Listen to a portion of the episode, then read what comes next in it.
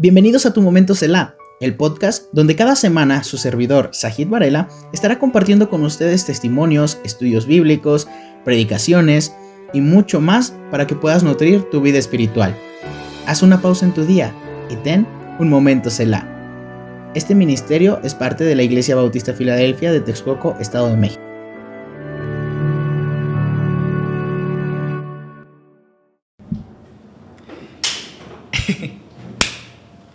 ¿Qué tal hermanos? Bienvenidos a un episodio más de Tu Momento Selah. El día de hoy tenemos a un invitado muy especial desde Colombia. Viene nuestro hermano Leo. ¿Qué tal Leo? ¿Cómo estás? Bien, Sajid. Gracias. Gracias por la invitación. Bien, gracias a Dios. Bueno, Leo va a estar aquí compartiendo con nosotros. he podido escuchar apenas una fracción de su testimonio, hermanos. Y yo sé que, que va a ser de mucha bendición. Eh, tenemos aquí público, así que se van a escuchar un poquito de ruiditos.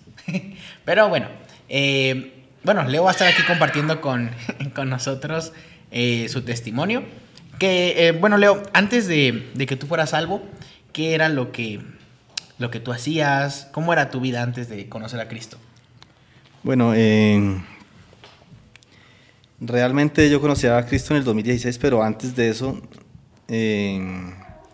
estaba pasando por, por, un tiempo porque no, no, no vivía con mis papás, entonces era un tiempo como de...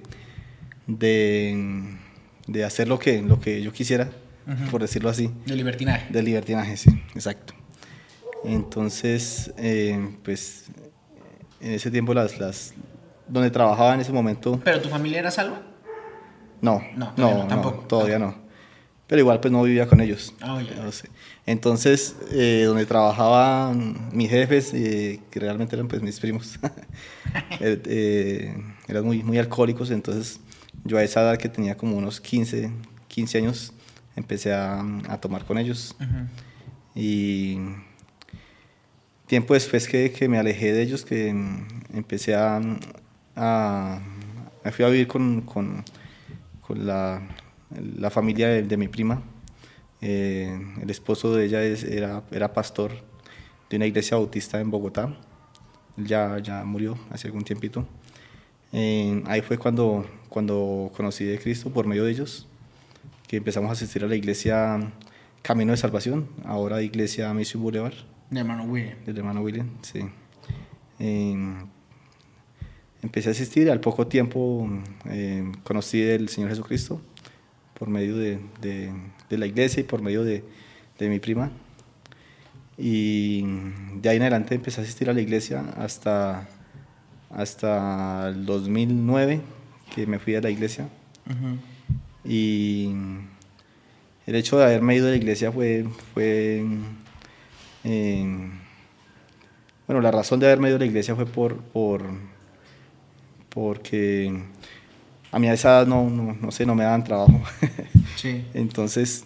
Eh, ¿Cuántos años tenías ahí? Tenía, ya tenía 17. 17 años. 17 no, años, sí, entonces, sí. Ah, bueno, ya la mayoría de edad en Colombia igual es a los 18. A los 18 años, sí. Okay. Entonces eh, me fui para Fusagasugá, que era donde vivía la familia de, de mi exnovia en ese momento. Y trabajé, creo que fueron como 3, 4 meses. Y me fui para Pereira, para mis papás. Y empecé a trabajar en, en, en la finca. Eh, y ahí empezaron las, las malas amistades. Uh -huh. eh, después me fui para Pereira y fue aún peor porque ya era, eran amistades ya muy más peligrosas, por decirlo así.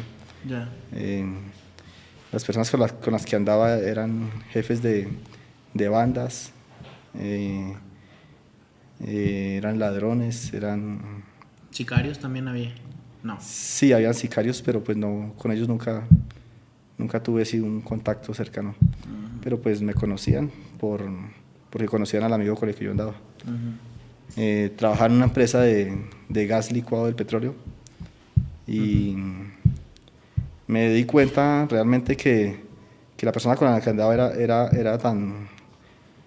Era un jefe de ellos, por lo que él me dijo una vez, a usted aquí nunca lo van a robar, si quiere dejar el carro abierto, deje la plata, nunca lo van a robar. Y sí, y una vez entré a un barrio muy peligroso. ¿Eso por ser amigo del...? Por ser amigo de él. Uy. Entré a un barrio muy peligroso y me dice, se me acercaron y me dijeron, eh, ¿se va a dejar robar? Es más, me preguntaron, ¿se va a dejar robar? Uh -huh. Y yo, no, no, no, no, no. Igual pues yo, yo tenía como los principios lo que, lo que eh, el hecho de saber que no estaba bien, algo, algo, eh, aunque yo no andara bien, pero sí, sí había algo que me decía ahí. Ahí no, es. Ahí no es. O sea, Dios, Dios mismo igual estaba como llamándote la atención, o sea, de que, bueno, sí, entonces sí, te, sí, bueno, muchos, yo creo que en ese momento, eh, y creo que lo hemos visto a lo largo de, de muchos testimonios, que vemos con jóvenes, ¿no? Que igual se van, pero se, se sumergen al pecado totalmente, pero no hay como tú dices, no hay como esa conciencia, como esa parte pues obviamente del Espíritu Santo que te está diciendo, oye, estás mal, por aquí no es. Porque pues bueno, a lo mejor ni salvos son, ¿no?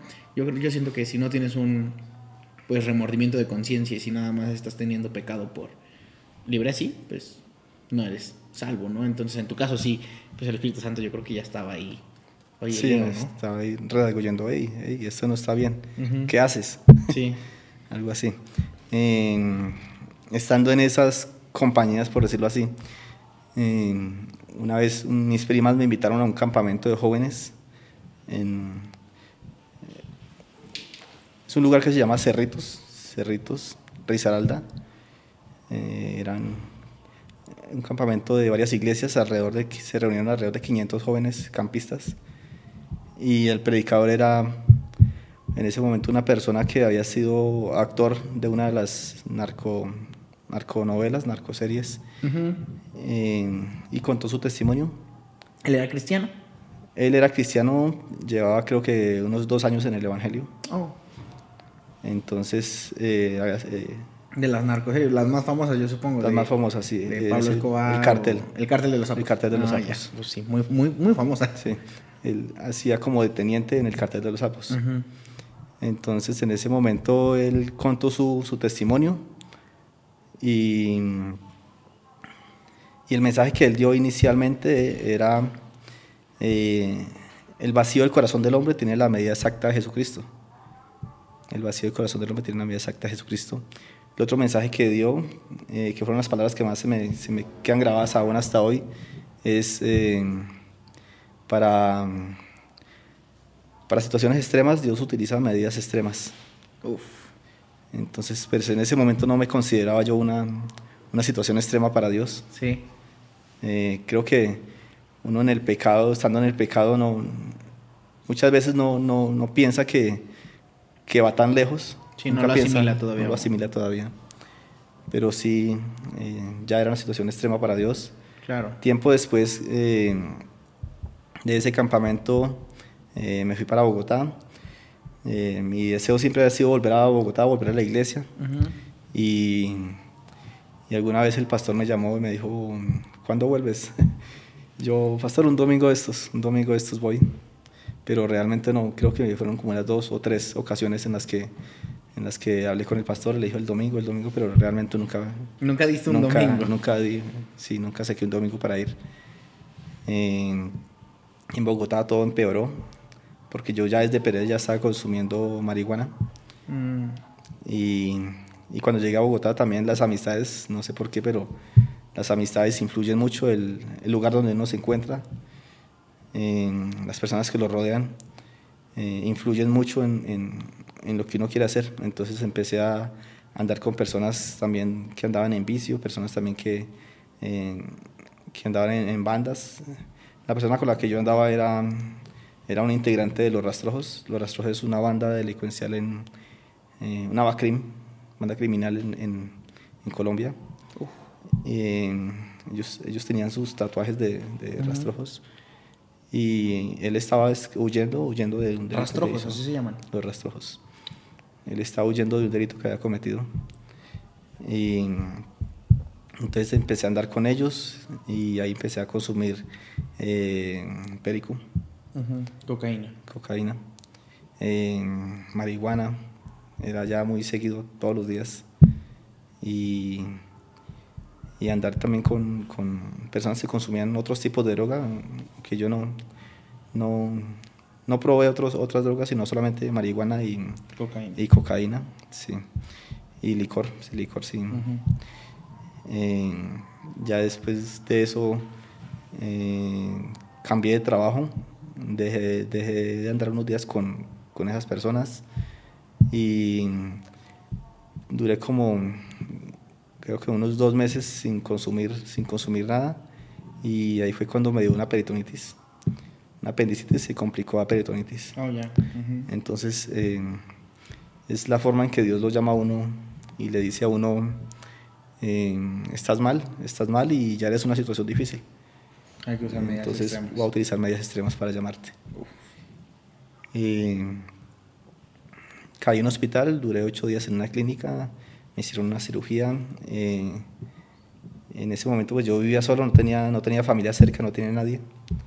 Eh, mis jefes en ese momento, ellos fueron los que se hicieron cargo de todo, la cirugía de, y firmaron los documentos porque era riesgoso ya. Yo llevaba cuatro días con una peritonitis, ya se había reventado, La, ya estaba la apéndice. sí, la apéndice. Entonces, eh, eh, en ese momento fue cuando lo- los, los médicos le dijeron a, los jef- a mis jefes que era posible que no, no saliera de la cirugía, porque ya estaba envenenado. Sí, claro. Entonces ya me hicieron la, la- me abrieron y cuando desperté, creo que a los, eh, a los, al- los dos días me llamó mi tía que dónde estaba. Yo dije, no, estoy en una clínica, después me llamó mi prima. ¿Pues entraste en coma totalmente por, por eso? ¿O no? Eh, no, No, fue por la cirugía nada más. fue por la cirugía Ah, nada ok. más, sí. Eh, me visitó mi prima en el hospital, me dijo, esa es una segunda oportunidad que, que Dios le está dando, una segunda oportunidad para que... Ella no sabía nada de, de mi situación, no sabía nada de mi vida, pero... Esa prima era la que le había La predicado que me habla, anteriormente. sí, exacto, la esposa del pastor, eh, Luis Rico. Eh, ya no, no sabían que yo, en John que andaba realmente, Sí. pero no sé por qué ella, ella fue al hospital. y me habló de que volviera a la iglesia, de que buscara a Dios. Y yo le dije, sí, apenas salga de acá voy a la iglesia. Fue lo primero que hice cuando salí de la iglesia. Ocho días después eh, eh, llegué a la iglesia y fue algo, algo simpático ver que, que en la pared había un letrero, un, un versículo que decía, eh, con amor eterno te he amado, por tanto te prolongue mi misericordia. Oh. Es la segunda parte de ese versículo. Es Jeremías 31.3, creo que es. Voy a buscarlo. Mm, Entonces es imp- es impactante cómo Dios le habla a uno de formas que uno no lo espera. Claro que sí. Llegar a la iglesia y, y lo, primero que, lo primero ver es ese versículo ahí, diciendo, diciéndome, diciéndome Dios, eh, te prolongue mi misericordia. Entonces, Jeremías, eh, ¿qué es? 31.3. Dice, Jehová se manifestó a mí hace ya mucho tiempo diciendo, con amor eterno te he amado, por tanto te prolongué mi misericordia. Uy, un versículo muy tremendo. Es, Muy, muy es muy. Eh, ya cuando llegué a la iglesia, eh, bueno, ya entendí que es, es un llamado de Dios y muchas veces lo vemos, vemos que, que el mundo es muy... El pecado se es- entra en uno tan sutil que uno ni se da cuenta. Sí, Entonces es una línea muy delgada. Y, y lo que te comentaba, las amistades. Claro. Las amistades influyen mucho en, en lo que uno es. Y si uno es, es influenciable, hay personas que, que necesitan, necesitan influenciar a alguien para, para sentirse en algo o para, para encajar. Igual uno también piensa encajar en algo, en algo en la sociedad, claro. en, en los grupos donde esté, ya sea en la universidad, el colegio, el trabajo. Pero entonces eh, es esa línea que, que es tan delgada que nos separa de, lo correcto, de lo incorrecto. Sí, sí, sí. Pero sí, lo que decías es eh, sobre, sobre el Espíritu Santo que está en uno y, y le habla a uno diciendo, hey, aquí estoy, ¿qué estás Claro. haciendo? Tu cuerpo es templo del Espíritu Santo. Claro, y bueno, eso, o sea, lo vemos incluso en muchos hombres de la Biblia, ¿no? Como, por ejemplo, o sea, el que de plano dijo Dios, sabes que ya no, ya no hay más, fue cuando eh, pues Dios se apartó de, de Saúl. ¿no? O sea, y creo que ya, o sea, llegar a ese punto, yo creo que ya es un extremo muy... Uy, bueno, siento yo, ¿no? O sea, que ya es un extremo porque de plano tú ya no obedeciste, ya Dios te habló y ya dijo Dios, sabes que ya, adiós. O sea, la misma palabra de Dios dice, ¿no? Que Él va a quitar el candelebro de, de su lugar y no va, no va a haber, ¿no? Entonces, pues, wow, sí es, es, es muy tremendo. Eso en cuanto a las, a las relaciones de, ah, de amistad. Eh, yo lo he visto, o sea, eh, yo nunca he contado esta historia hasta ahorita, bueno, vaya, en, en un video, pero eh, yo en la universidad, pues bueno, iba creo que como en segundo semestre, yo creo. Entonces, pues para mí se me hizo como fácil, porque pues em, yo me tuve que mudar de ciudad totalmente, pues no tenía la vigilancia de nadie, ¿no? Y pues, vaya, si bien no, no estuve como tal consumiendo y demás, o sea, sustancias y drogas, pero sí me junté con personas que sí lo hacían. Entonces, la verdad, yo soy de las personas que le gusta muchísimo estar en, en, el relajo, en el ambiente, como... Sí. Ajá, sí, o sea, me gusta mucho. O sea, estar como que ahí, sin a lo mejor yo eh, alcoholizarme o, o, meterme tanta más cosa, ¿no? O sea, pero sí me gusta mucho estar como que en el ambiente. Eh, no voy a decir que no, sí he probado el alcohol y demás, pero ah, no es algo como que, que, me gusta estar en ese estado etílico, sí. ¿no? Pero bueno, ese día eh, acompañé a un amigo, el cual pues aprecio mucho porque pues fue uno de los que me introdujo, eh, vaya, él hizo que, que yo viera de otra manera también eh, la carrera de, de, veterinaria, ¿no? O sea, él vio como que enfocarla, pese a que no era cristiano, él me dijo que me enfocara, ¿no? Entonces, pues bueno, lo estimo mucho por eso. Eh, un día cuando fuimos a, a, saliendo de la facultad, estábamos eh, teniendo unos proyectos en cuanto a unos cerdos. Y pues bueno, estábamos ahí. Y después, pues él tenía un bochito. Un, un, un, un Volkswagen. Un Volkswagen. Ajá, un bocho. Este, pues se desclochó. Eh, bueno, ya no tenía el embrague para que okay. se, pues, cambiaran las velocidades. Entonces, pues bueno, se, se, descompuso y lo tuvimos que dejar en casa de, de, una, pues, de unas amigas que estaban ahí en, viviendo por la facultad, estaba muy cerquita. Nosotros vivíamos en ese pueblo, pero como a unos mmm, 30 minutos caminando, unos 10 o 5 minutos en, en carro. O sea, no muy lejos, pero pues sí era algo caminando, o sea, si son 30, 40 minutitos caminando. Sí, es... ¿no? Entonces, bueno, fuimos, ya eran, pues nos quedamos ahí y una de ellas había cumplido años, entonces se hizo sus cumpleaños ahí en esa casa. Y pues bueno, llegaron jóvenes y todo, pues para tomar y pues, lo, pues bueno, son jóvenes, ¿no? O sea, bueno, sí, somos jóvenes, ¿no? Entonces estaban tomando y todo. Y pues bueno, mi amigo pues igual empezó a tomar y todo. Y yo le dije a mi amigo, oye, ya es tarde, ya, ya era la una de la mañana. Y yo le dije, ya, ya hay que irnos. Me dijo, pero ¿cómo nos vamos a ir? Y le dije, pues caminando, si no. O sea, pues ya, o sea, eh, la cosa es ya irnos, porque si no va a ser más noche y pues nos vamos a tardar más o, o no sé, ¿no? Me dijo, bueno, está bien, pues vamos.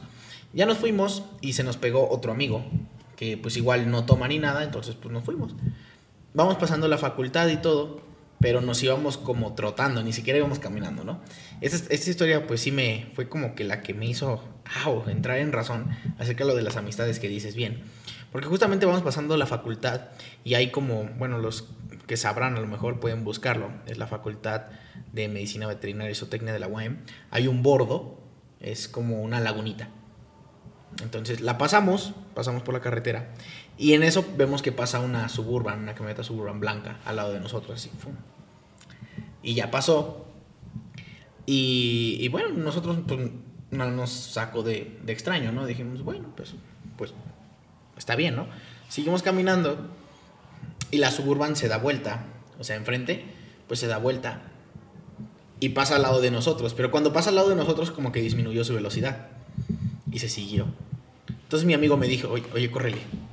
Le dije, no, pues ¿por qué le voy a correr, no? O sea, no, pues no hicimos nada malo. Me dijo, no, corre, en serio, corre. Le dije, no, espérate, Gerardo. Se llama Gerardo, mi amigo. Le dije, no, espérate. Y me dijo, no, corre. Y cuando me dijo, corre, él ya estaba corriendo. Y yo dije, pues yo me espanté y, le corrí atrás de él. Y cuando volteo, la, la Suburban se da vuelta y nos empieza a corretear. Y yo dije, uy, ¿ahora qué hice? No, o sea, bueno, ¿ahora qué pasó? Nos seguimos corriendo unos, no sé, unos 100 o a 200 metros, yo creo, todavía corrimos. Pasamos todo el bordo y justamente del lado derecho hay como una caminito de, de arena. Bueno, yo, yo le estaba diciendo, hay que, no sé, brincarnos a una casa o hay que pedir ayuda. Y me dijo, no, no, no, no, me dijo, no sabes ni a lo que te vas a meter si tú tocas en una casa de aquí. Me dijo, no, no, no, me dijo, vámonos. Me ahorita nos escapamos.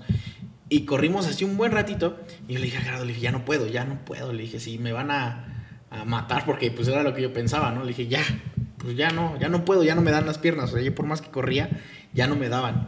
Entonces justamente vamos pasando una, una milpa no sé si lo conocen, como un sembradío de maíz. Ok. ¿No?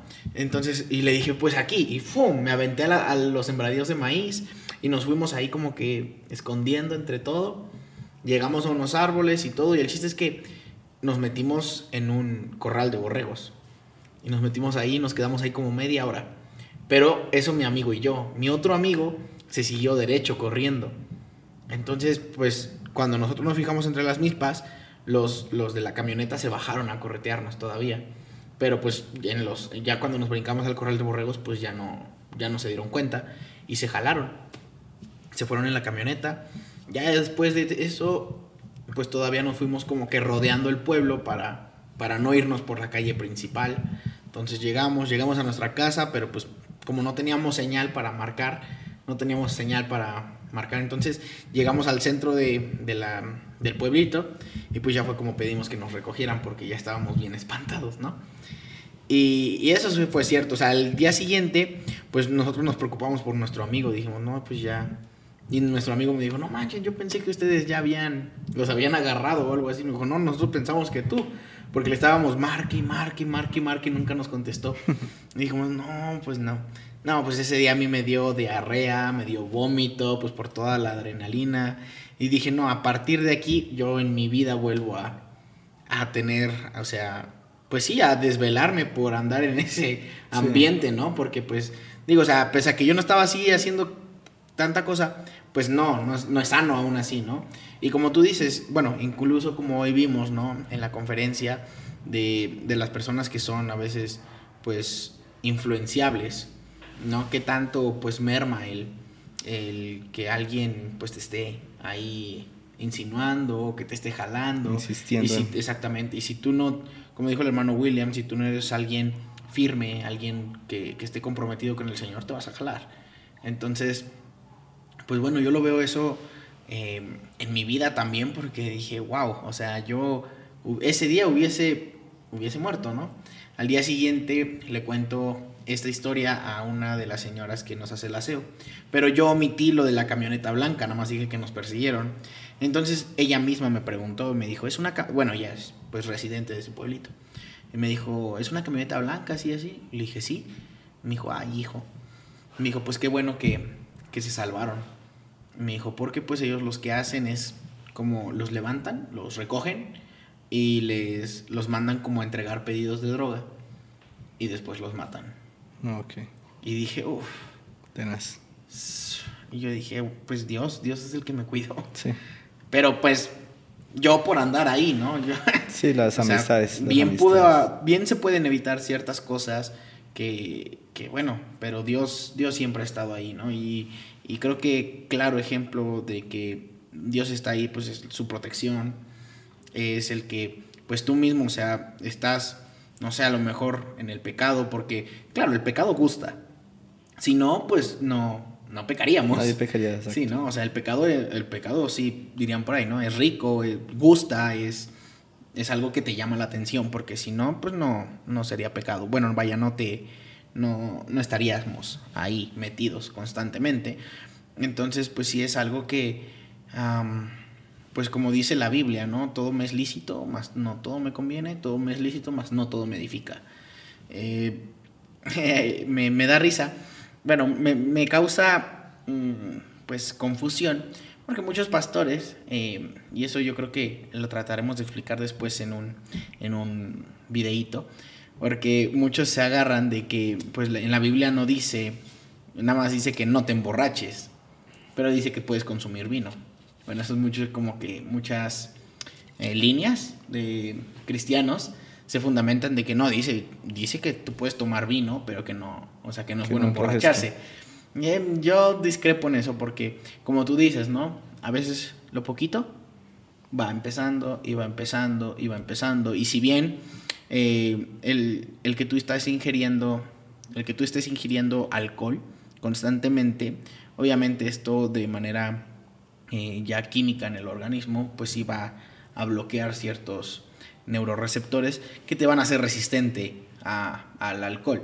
Entonces, lo que hoy, por ejemplo, te podías emborrachar con una o dos cervecitas, el día de mañana te vas a tardar en emborracharte hasta con seis, ¿no? Entonces, pues eso es más como ya pecado, o sea, darías pauta a que con esa interpretación de la Biblia erróneamente, pues fomentes el pecado incluso, ¿no?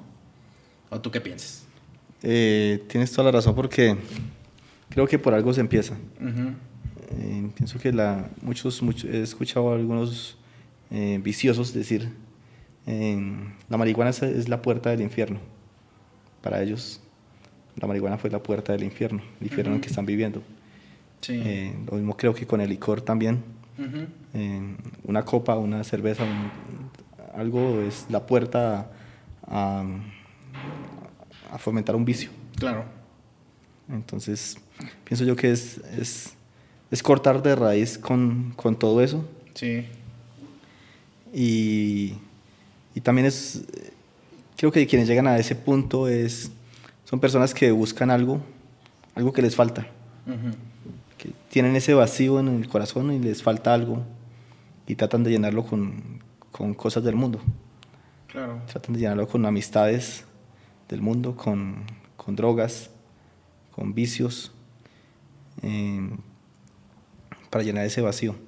Pero realmente, como, como, como decía el, el, la frase, el vacío del corazón del hombre tiene la medida exacta de Jesucristo.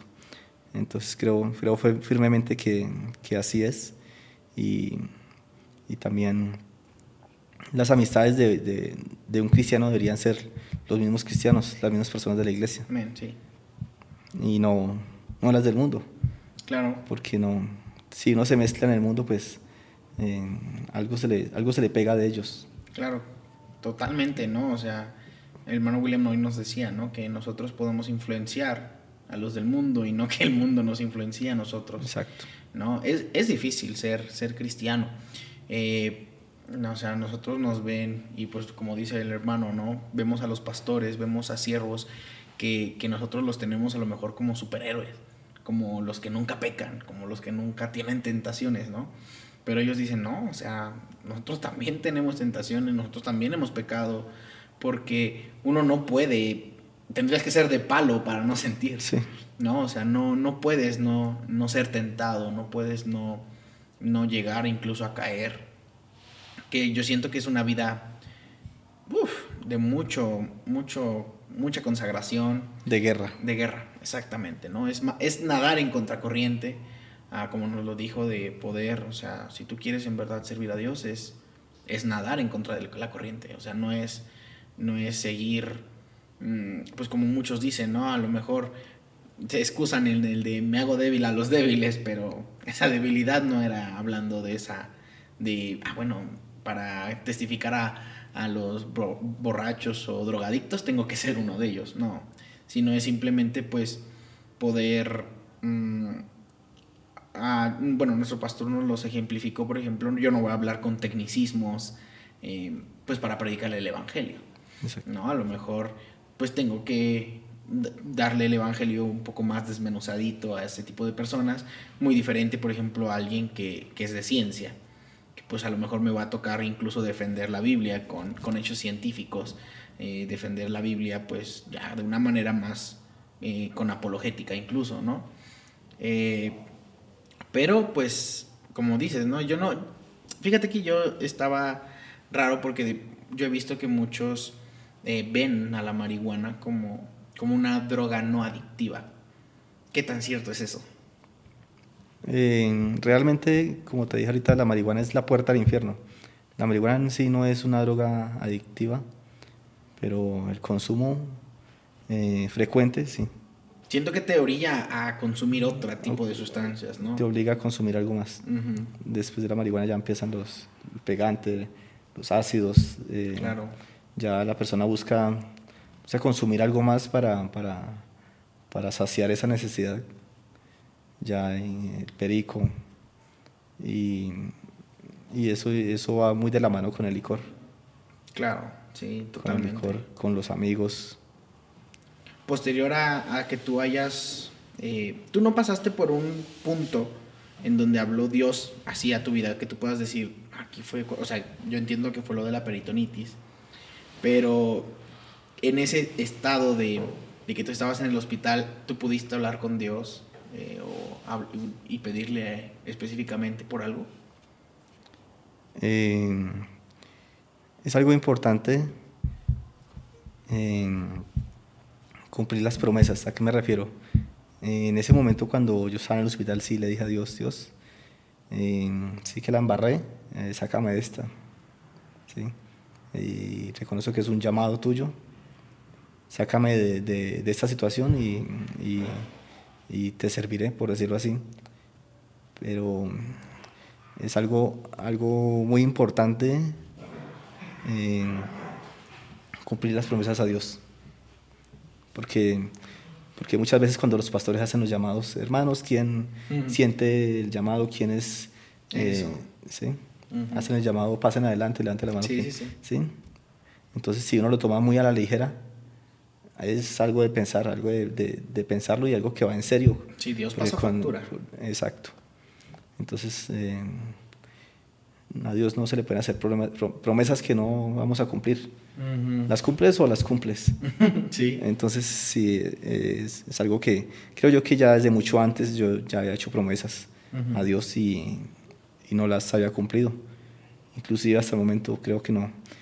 Hay promesas que todavía no he cumplido, pero sí tengo que cumplirlas. Sí, dice la Biblia que no tardes en cumplirlas. No tardes en cumplirlas, sí. Sí, porque Entonces, no, no, algo que no tengo que tardarme en eso, porque eh, lo que te contaba del accidente en Medellín, creo yo que también es un llamado de Dios, y te estás tardando, te estás tardando. Entonces, eh, los jóvenes piensan que, que, que, pasar adelante porque los demás pasaron o porque los demás dijeron, yo quiero servir a Dios porque los demás dijeron, yo quiero dejar esto, yo quiero dejar esto, quiero entregar a Dios estas cosas, pero eh, pasa la conferencia, pasa el servicio, pasa el culto y se nos olvida llegamos nuevamente a nuestras vidas cotidianas y se nos olvida qué fue lo que prometimos. Pero, pero Dios va a utilizar algo para llamarnos. Entonces, eh, la pregunta es hasta qué punto, hasta qué punto estamos dispuestos a, a, a ignorar a Dios y a pasar por alto las cosas que le hemos prometido a Dios. Y hasta qué punto tiene que llevarnos Dios para, para regresarnos a su camino si no escuchamos el Espíritu Santo, si no escuchamos que nos habla en nuestras vidas, nos dice, eh, estás mal, no, no tenemos esa, esa, voz, si la cegamos, si la, si la apagamos la voz y, y, escuchamos más el mundo o escuchamos a Dios. Entonces, yo escuchaba algo que decía, eh, ¿este libro te, te aparta del pecado o el pecado te aparta de este libro? Sí. ¿Sí lo has escuchado? Sí, sí, sí, he escuchado ese dicho, sí. Entonces creo que así es la vida cristiana. Sí. ¿El mundo nos aparta de, de, Dios o, o, Dios nos aparta del mundo? Sí. Es una decisión. Totalmente de acuerdo. Eh, algo que igual una, una parte de mí que me... Bueno, que, perdón, una parte de mí. Una frase que a mí me encanta es... Eh, eh, yo la escuché de un pastor que justamente es, es eso, ¿no? Muchas veces venimos a la iglesia y tratamos de cumplir, pues, de manera religiosa, se podría decir. Sí. ¿No? O sea, como lo vemos, como nos dijo nuestro pastor, bueno, hermano William, eh, no reconocemos que Jesús es nuestro Salvador, pero no lo hemos reconocido todavía como nuestro Señor. Exacto. Entonces, nosotros bien podemos marcar este libro, ¿no? Creo que muchos tenemos esa costumbre de poder marcar versículos, subrayar, hacer anotaciones, pero muy pocas veces dejamos que este libro nos marque a nosotros. Entonces, yo siento que los versículos que de verdad, o sea, marcamos en esta Biblia deberíamos no solamente de, pues, de marcarlos y memorizarlos, sino de vivirlos, de ser, como tú dices, ¿no? O sea, ese versículo de Jeremías, o sea, se te quedó marcado, ¿no? O sea, no es de que lo tengas marcado en tu Biblia, bueno, quizás sí, pero se te quedó más que nada marcado. Y yo siento que pues hasta hoy en día lo sigues viviendo, sigues presenciando ese amor que Dios tuvo hacia ti, esa misericordia que todavía te extendió, porque así es, o sea, la palabra de Dios es pues más cortante, ¿no? Que cualquier espada de dos filos, dice la Biblia. O sea, penetra y te da, y pues este libro es súper, súper, pues es el libro de, libros, ¿no? Por, por, algo se llama así, la Biblia, ¿no? El libro de los libros. Eh, posterior a eso, Leo, eh, ¿cómo fue que tú te, te, volviste a integrar a la iglesia? ¿Qué fue lo que tú hiciste después de, de haber, bueno, regresado? ¿Qué fue lo que, cómo te fuiste desarrollando? Bueno, eh, al llegar a la iglesia, eh, bueno, ya empecé a asistir, asistir firmemente, asistir fiel a la iglesia. Y empecé a cantar en la, en la alabanza, a servir en algunos aspectos en la iglesia, pero también es una línea muy delgada que, que, se, vuelve, se vuelve monótono ¿sí? y no avanzar. Si nos quedamos en algo y no avanzamos, también es, es algo que, que, hay que ver. Entonces, mm, en este momento de mi vida creo yo que que estaba un poco estancado y por eso Dios me dice otra vez, hey, hey, ¿qué pasó? Entonces es, es, es, un llamado también y el hecho de venir acá a México también, también pienso yo que es la voluntad de Dios, que, quiere enseñarme algo, quiere mostrarme algo y es algo que he tenido en mente, algo que, que pienso hacer. bueno, más adelante de pronto tenga la oportunidad de contarlo.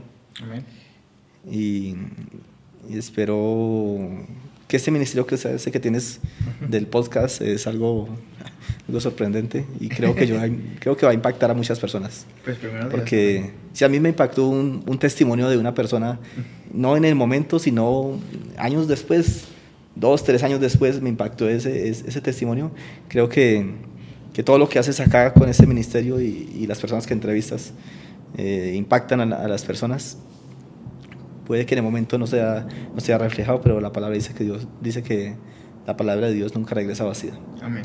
Entonces creo firmemente en eso y, y, sé, que, sé que así va a ser. Y espero pues que eh, las personas que escuchen eh, este testimonio eh, lo tomen a sus vidas personales. no, lo, no lo pasen por alto, sino que lo mediten y, y, y se, se evalúen en qué están. Si eres un, si tienes un vacío en el corazón, si quieres llenarlo con algo que no está correcto y no esperes hacer para Dios una situación extrema en la que Dios tenga que utilizar medidas extremas. Wow. Amén, pues ya escucharon. la verdad, este, pues no hay palabras, pues son palabras vividas, son hechos, son historias que, pues bueno, o sea, no, no debemos de llegar a un punto tan extremo de para que Dios ocupe medidas extremas. ¿no? Eh, siento que, que, bien podemos hacer caso, que Dios cada día nos regala de su misericordia para decir, hey, ¿qué pasó? ¿No? Yo siento que igual yo una parte de mi vida se me, se me estancó totalmente.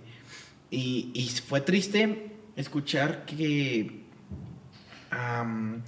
me parece que igual ya lo había dicho en un episodio, y si no fue en una enseñanza eh, que había compartido acerca de cómo un, pastor le se acerca y le dice a otro pastor, oiga pastor, necesito un consejo. Me dijo, sí, dígame. Me dijo, es que llevo 10 años sin crecer. Y te quedas, ¿cómo? O sea, un pastor, 10 años sin crecer. Pues, ¿qué pasó, no? Y, y yo creo que, vaya, yo un tiempo sí me estanqué, no 10 años, siento que 10 años es mucho, yo incluso me estanco una semana y yo digo, ¿no? E, ese pastor dijo, yo me estanco un mes, que diga un día y ya siento que, que mi, mi día perdió. Y si es cierto, ¿no? O sea, un día sin el Señor es un día perdido. Un día que no dedicaste algo al Señor es un día que, que no. ¿No? Y, eh, y fíjate, bueno, últimamente hemos estado hablando sobre estos temas de cómo pues tu vida tiene que ser un impacto. Yo este, hablaba sobre la gloria de Dios, de cómo podemos glorificar a Dios con nuestras vidas, de que la, de que la palabra gloria pues es eh, pues el reflejo, ¿no? Ser una imitación lo que Dios es, que impacta mi vida y que mi vida esté impactando a los demás. Entonces, eh, pues de esa manera nosotros podemos glorificar a Dios en lo que, en lo que, en lo que sea. ¿No? O sea, podemos glorificar a Dios eh, siendo veterinario, por ejemplo, en mi caso, siendo eh, diseñador gráfico, este, barrendero, atendiendo en una tienda, mesero, de lo que sea. Pero pues poder glorificar a Dios en todo lo que tú hagas.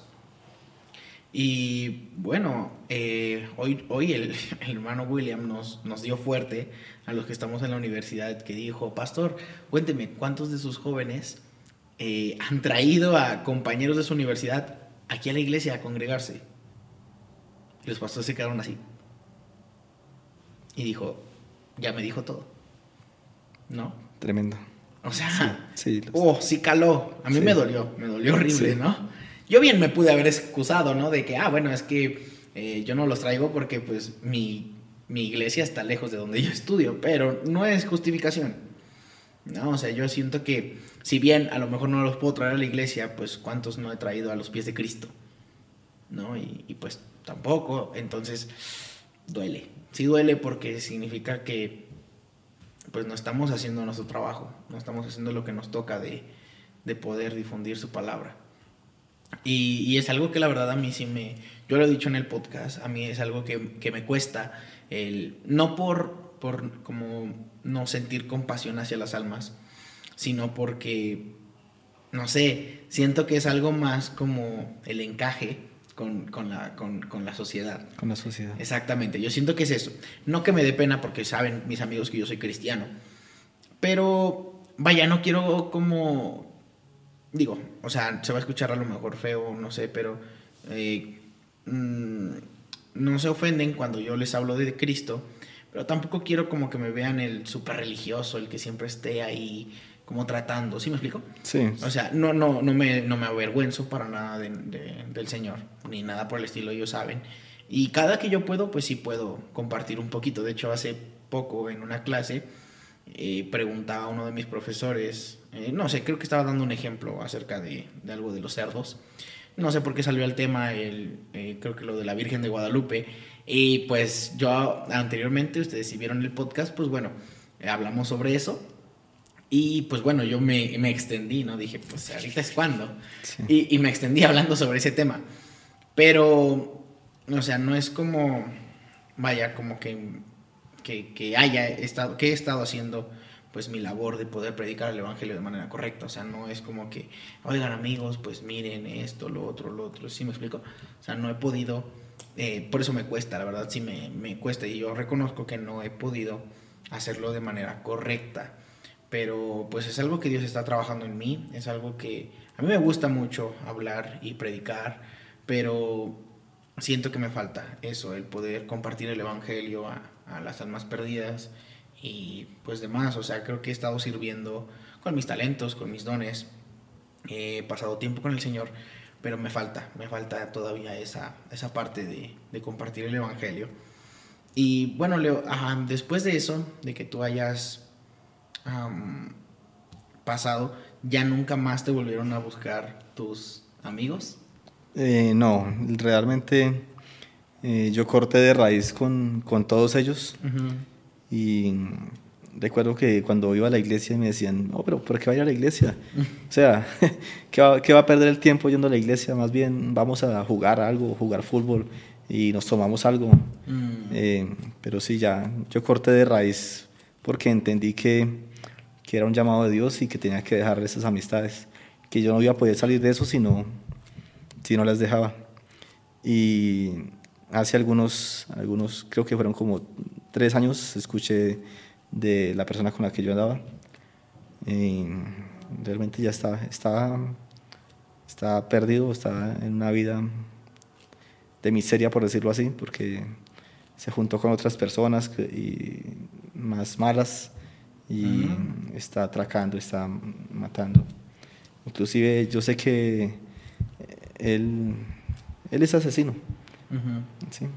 Mata por dinero porque en algún, en algún momento eh, a, un, a, un, primo mío, en, en todas las fiestas que andábamos, alguien lo amenazó. Tuvo un problema, alguien lo amenazó y fueron a buscarlo a la casa. Entonces el asustado me pidió a mí que, que le consiguiera a alguien que, que, matara a esa persona. Y yo lo conseguí a él. Y me dijo que me cobraba 500 mil pesos, pesos colombianos.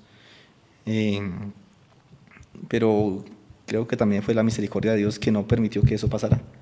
Porque al día siguiente, cuando él iba a hacer, eh, iba a asesinar a la persona, eh, mi primo me dijo, no, ya no, ya no, ya solucioné. Entonces yo le dije a él, no, no, ya no es necesario. Creo que me quité un peso de encima porque no había podido vivir con eso. Sí, claro. Sí. Sí, sin duda fue la gracia de Dios, ¿no? Que, sí. No, uy, cargar, yo siento que ya con una, con una muerte, ¿no? Es algo... Sí, es algo... Súper pesado, ¿no? Que bueno, se dice mucho para, para nosotros, ¿no? Carnalmente, pero pues cuando nos enojamos, dice la Biblia, cuando tú estás mal con tu hermano, pues ya asesinaste en tu corazón, ¿no? Ya lo, lo mataste. Entonces, bueno, pues jóvenes, hay que tener bien presente este, este testimonio. ¿Verdad? Muchas gracias, Leo, por, no, gracias. por esta, esta plática. ¿Algo que quieras recomendarle a los jóvenes antes de terminar? Algo que quiera recomendarles. Mm, no dejen de crecer. O sea, si, si eres cristiano, si vas a la iglesia, si asistes fielmente a la iglesia, busca crecer, busca crecer porque eh, el propósito de Dios es que, que, crezcamos y que su palabra sea esparcida por todo el mundo. Y creo yo que más que una forma de predicar el Evangelio es, es mostrarlo en nuestras vidas. Y en donde estemos, así no lo prediquemos, las personas van a saber que, que somos diferentes y van a querer ser como, como nosotros, lo que dices. Cómo impactamos a las personas. Exacto. Pues bueno, joven, eh, no dejes de crecer, no dejes de, de, vivir a Cristo, no dejes de vivir este libro, no dejes de, de seguirlo, de buscarlo. Eh, es fácil caer en, en ser religioso, es muy fácil llegar a ser hipócrita, es muy fácil el venir y nada más escuchar, pero es difícil, la verdad, poder ser alguien que, que en verdad viva a Cristo. Entonces no es fácil, es nadar contra corrientes, nadar contra, contra las tentaciones, nadar contra el pecado, nadar contra las corrientes del mundo, es ir en contra totalmente del mundo. Si el mundo te está diciendo eh, que hoy en día ya hay no solamente dos sexos, sino hay demasiados más, pues tú sigue fiel en eso. La Biblia nada más reconoció a dos y no hay más. Entonces, Joven, no te dejes guiar por las corrientes de este mundo, no te dejes guiar por lo que te digan los demás, ¿no? Dice Pablo, pues busco yo agradar a los hombres o a Cristo, ¿no? Dice que él busca agradar a Dios. Entonces, eh, dice, busco yo el, favor de los hombres o el de Dios. Entonces, bueno, estoy parafraseando creo que el versículo. Es en Gálatas, no recuerdo bien la cita. Eh, pero bueno, el punto es ese, que tú puedas eh, vivir para Cristo. Vive glorificándolo a Él.